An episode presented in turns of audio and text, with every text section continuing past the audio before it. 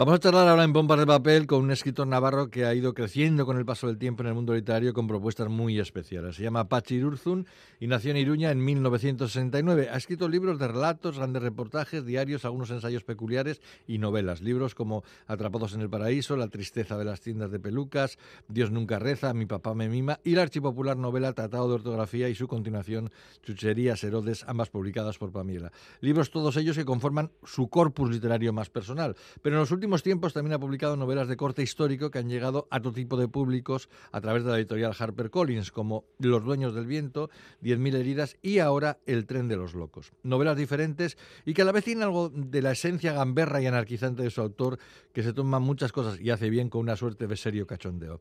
El tren de los locos es una historia que se ambienta a finales del siglo XIX, que tiene como centro el balneario de Santa Águeda en Mondragón, que tras el asesinato del presidente español Antonio Cánovas del Castillo se convirtió en manicomio. Un atentado anarquista que zarandeará la vida de los dos protagonistas de la novela, Mauricia, huérfana que ha vivido toda su vida en el balneario y que se ha convertido en la jefa de intendencia, y Salvador, su pareja, pelotaria anarquista, a que un ataque deja incapacitado para jugar a la pelota. Pero no todo transcurre en Arasate, porque la acción nos llevará al París de los Apaches, a la Barcelona de los hijoputas y al Madrid de la Corte y los Frontones. Es un placer saludar de nuevo a Pachi Irurzu. Hola Pachi, bienvenido a Pompas.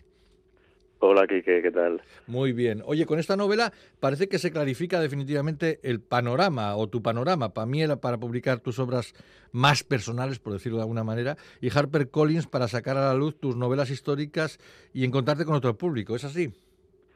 Sí, sí, bueno, yo creo que al final cada libro encuentra un poco su, su lugar, ¿no? Y, y sí, yo tengo un poco ahora esa doble personalidad, digamos, ¿no? Que, mm. que bueno, también me me, bueno, no sé, estoy intentando no volverme demasiado loco, ¿no? Hablando de locos, porque, bueno, todavía tengo bastante reciente el, el anterior libro, Chucherías Sedodes, y por otra parte, el otro de Tratado de Ortografía se ha publicado también en México y en mm. Chile, y, y también estoy haciendo entrevistas, y ahora, claro, o sea, está este nuevo, y en fin, espero que no me pase un poco como aquel personaje de la tía Julia y el escritor de Vargas Llosa que escribía radionovelas y al final acaba mezclando unas con otras, ¿no? Bueno, igual, igual podría ser divertido también, ¿no? Pero, pero bueno, sí, sí, estoy muy contento, ¿no? De, poder tener esas, y, bueno, hacer cosas diferentes. ¿no? Eh, estos dos caminos, yo decía antes que, que en tus libros, en todos, siempre se filtra tu manera de mirar al mundo, de mirar a los más desfavorecidos, a los que están en los rincones de la historia y denunciar de alguna manera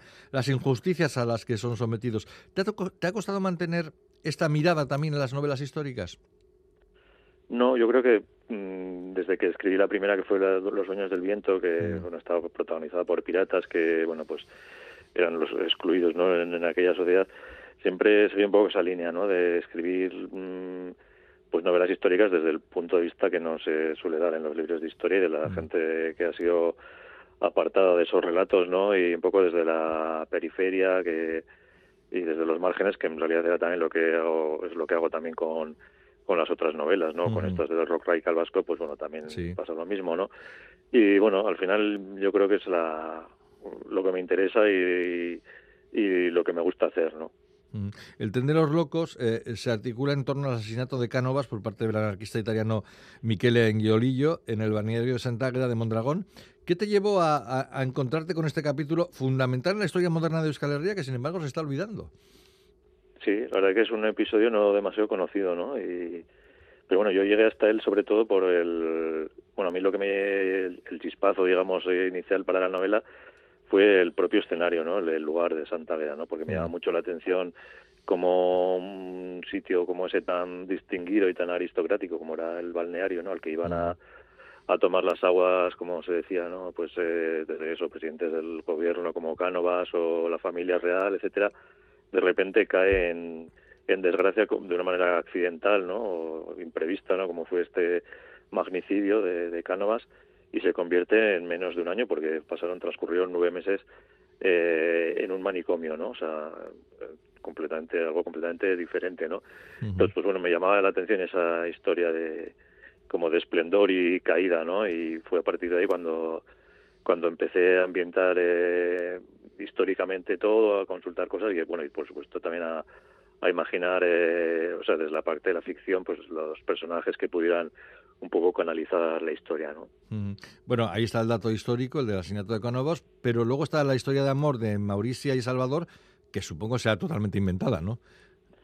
Sí, bueno, es inventada, pero hay, hay también un dato curioso que en el que yo me inspiro un poco también y es el hecho de que dos años antes de que, de que Cánovas fuera asesinado en Santa Agueda, había estado también veraneando ¿no? en el balneario y, mm.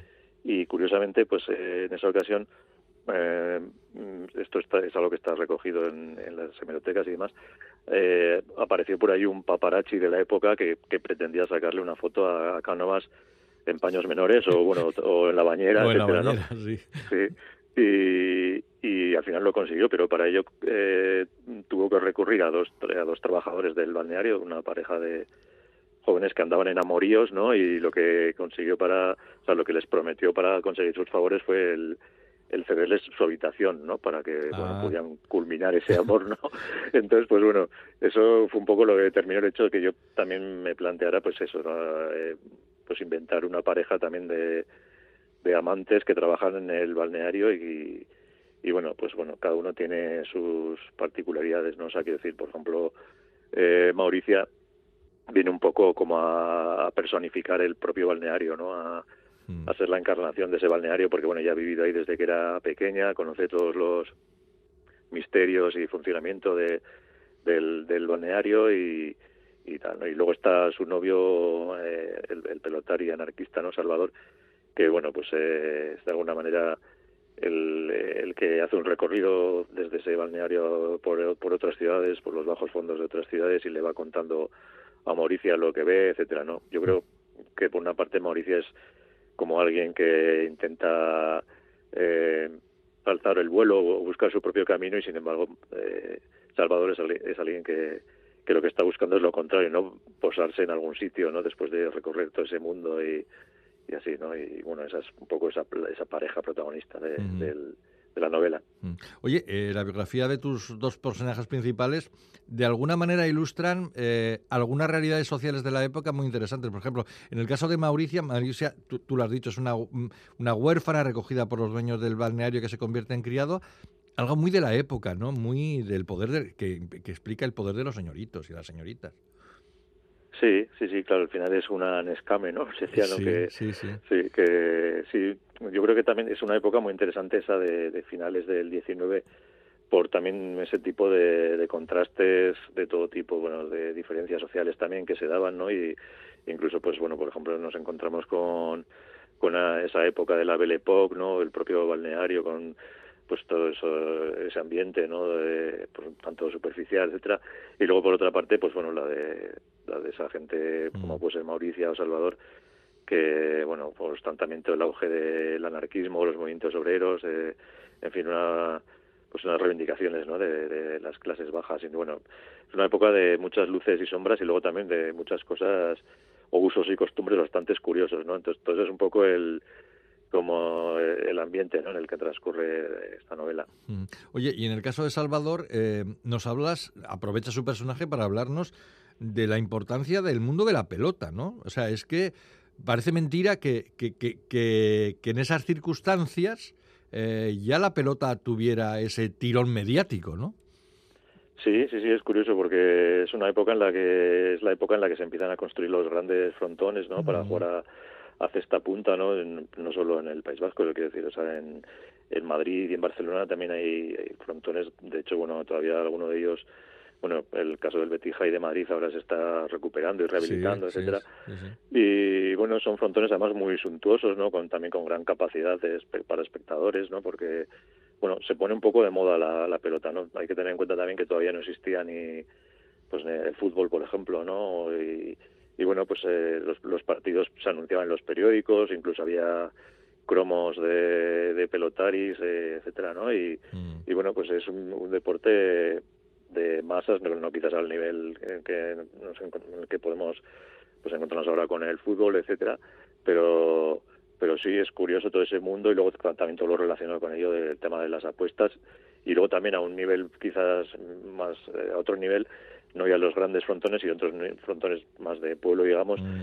ese tipo de apuestas también curiosas que se hacían, ¿no? De, en los que entraba también un poco la picaresca, ¿no? El, pues apuestas como pues un pelotari contra eh, contra tres, por ejemplo, un pelotari contra otro con las piernas atadas, o casos curiosos como algunos que he recogido yo, porque bueno, esto, por ejemplo, en, en la Mañueta, en el frontón de la Mañueta de Pamplona se era se, da, se debía dar con bastante frecuencia no este tipo de apuestas pues el por ejemplo el, un pelotari con, con un arado a los hombros que a priori claro, sale perjudicado pero resultaba que cuando cuando se giraba el pelotari que no que estaba libre pues se tenía que agachar y, claro. pues bueno en fin pues era ese tipo de, de cosas y de, y de picaresca que también también se refleja no en el libro y que me parecía muy curioso no pero sí que es cierto no como como ese mundo de, de la pelota tuvo esa época brillante y luego también como de ahí se trasladó también a muchos países, ¿no? Porque, bueno, hay high nos encontramos con high en, en muchos lugares del mundo, ¿no? Que, mm. bueno, ahora quizás estamos en declive hace sí, poco. Sí, se, sí, se, se cerró uno de los de Florida, claro, sí, sí. Eh, oye, una cosa, eh, tú utilizas al personaje de Salvador eh, para darte una vuelta por el mundo y ver cómo eran eh, las ciudades.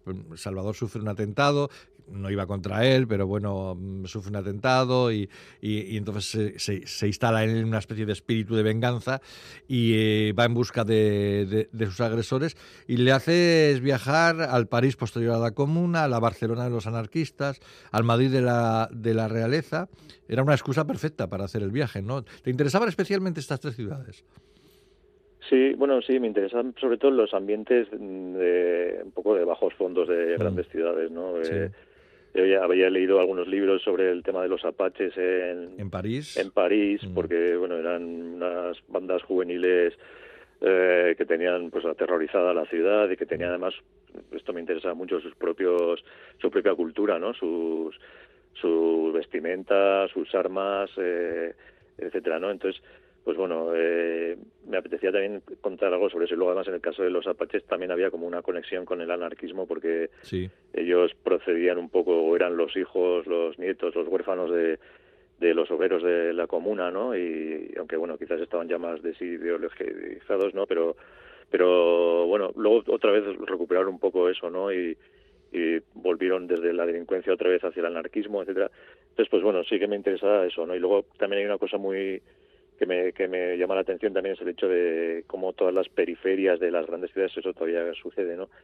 Se parecen mucho entre sí, ¿no? Y, y, para quien vive en ellas a veces es más fácil llegar a la periferia de otra ciudad que al, que al centro de la suya propia, ¿no?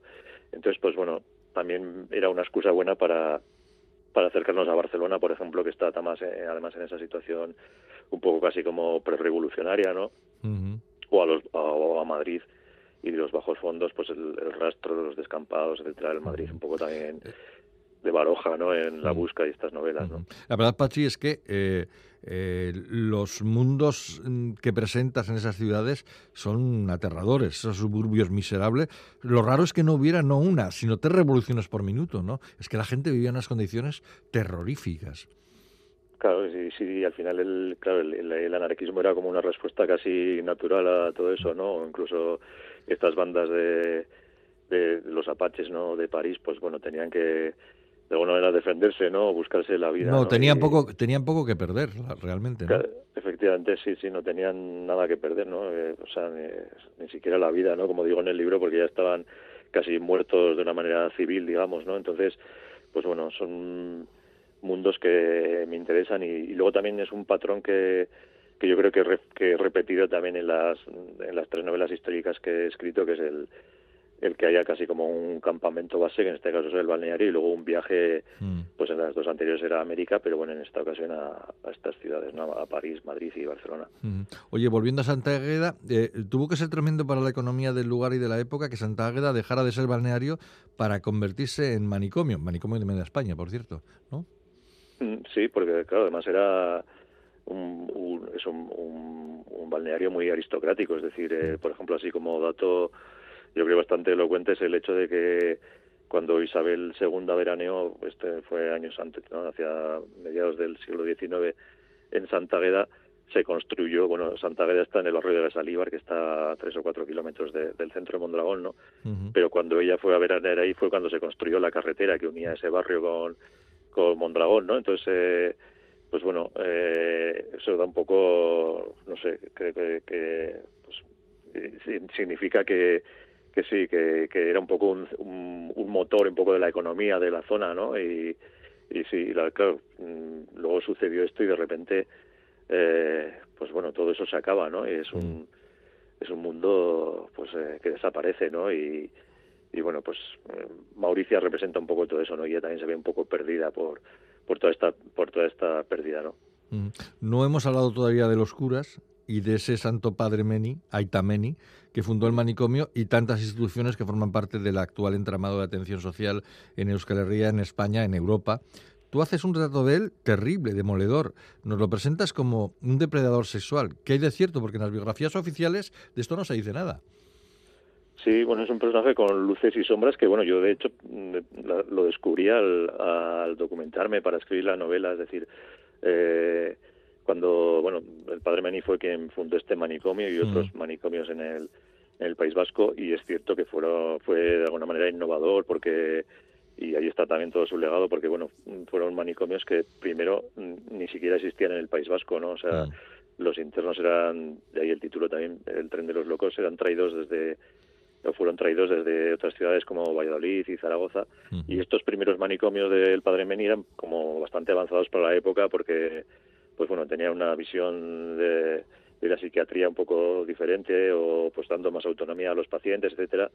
Pero a la vez también cuando empecé a investigar la figura del padre Meni me encontré en hemerotecas con algunos datos más oscuros, ¿no? Como era el hecho de que una una, de, una paciente de, de, uno de esos manicomios, en este caso de Cien Pozuelos, había denunciado, lo había denunciado por, por abusos sexuales, de violaciones, por practicarle abortos, etcétera, ¿no?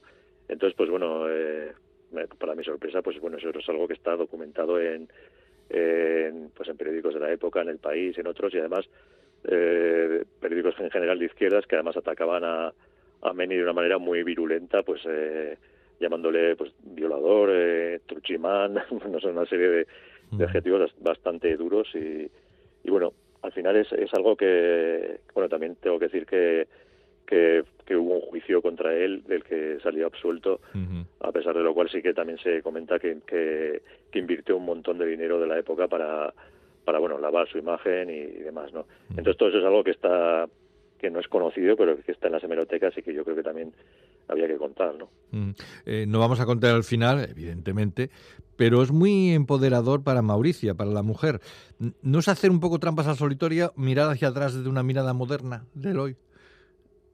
Mm, bueno, no sé, ella, eh, en realidad Mauricia ha vivido siempre un poco como ajena a, todo lo demás, al mundo que le rodea o a, la realidad de aquella época también, ¿no? Porque ella estaba en su manicomio un poco, el sí, el manicomio del balneario, eh, pues desde pequeña eh, nadie había pasado por su vida mm. sin dejarle huella, no conocía los afectos, etcétera, y de alguna manera estaba muy unida a ese manicomio, a ese balneario, perdón, pero pero también yo creo que también hay un, como un camino, una búsqueda, ¿no? A la que se ve casi forzada, ¿no? Cuando su mundo desaparece, ¿no? Entonces mm. Hay sí quizás una una historia de liberación, empoderamiento, pero bueno, yo creo que está justificada un poco por por todo y que tampoco es extraña dentro de, la época. ¿no? Oye, hay un personaje que sale poco, pero que merecería una novela. Gregorio Mayoral Sendino, el verdugo que ajustició Anguiolillo y que era todo un personaje. ¿eh?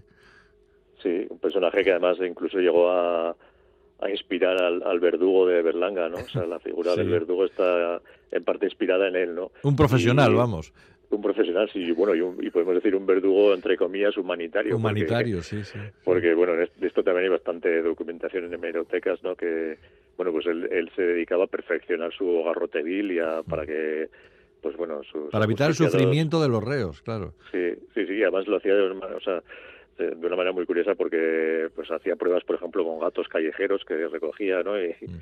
bueno incluso él mismo se a veces se, se colocaba como conejillo de indios pues de Indias eh, ajustándose a veces el corbatín del, garrote. En fin, es un personaje sí bastante curioso, ¿no? Y, y que aparece, sí, es como un secundario en la novela, pero bueno, toda esa historia de, de ese verdugo es, es, interesante ¿no? y llamativa. Sí, sí. Bueno, vamos a ir terminando. Pregunta del millón. ¿Habrá tercera entrega del Tratado de Ortografía? Pues sí, yo creo que sí, sí, vamos. Yo, de hecho, era algo que, tenía decidido cuando, cuando empecé a escribir esas novelas, el que fuera una, un ciclo narrativo, ¿no? Y, y sí que habrá, y, yo creo que también incluso puede, bueno, sí, seguramente habrá también como una especie de, de ¿cómo se dice hoy? Eh, secuelas o spin-off, ¿no? De, o, o, bueno, no, no en el mismo formato de diario como hasta ahora, pero bueno, alguna historia relacionada con eso. Y luego más adelante, pues también alguna nueva alguna nueva entrega del, del diario del protagonista que, que bueno, que a fin de cuentas yo es que me siento muy cómodo con esas novelas, también me, están dando muchas satisfacciones y, así que pues sí, seguiré con ellas hasta que hasta que me canse o se cansen los lectores. ¿Y ahora estás escribiendo eso o estás ya en otra novela de corte histórico, por decirlo de alguna manera? No, estoy en una de esas de, de esas secuelas que digo que tienen algo que ver con, con la última de las novelas. No es una novela directamente sobre el Raquel Vasco, pero bueno, es algo que se menciona en el libro anterior y, bueno, puedo decir que es una especie de marcianada porque también es una historia medio de ciencia ficción y a mi estilo, claro, un poco así gamberro y tal y bueno, con eso ando, sí. O sea, como las cosas fantasiosas de Zarraluki. Sí, en parte también, sí. sí, siempre al final es como una especie de de, de, de, saco en el que meter a veces todas esas ocurrencias que tiene uno, historias un poco locas que se le ocurren, ¿no? Mm. Bueno, pues esperaremos a que llegue todo eso. Ahora tenemos en nuestras librerías El tren de los locos, de Pachi Urzun en Harper Collins. Eh, suerte para el futuro, Pachi, y muchas gracias por estar con nosotros. Abrazos. Vale, igualmente, Agur.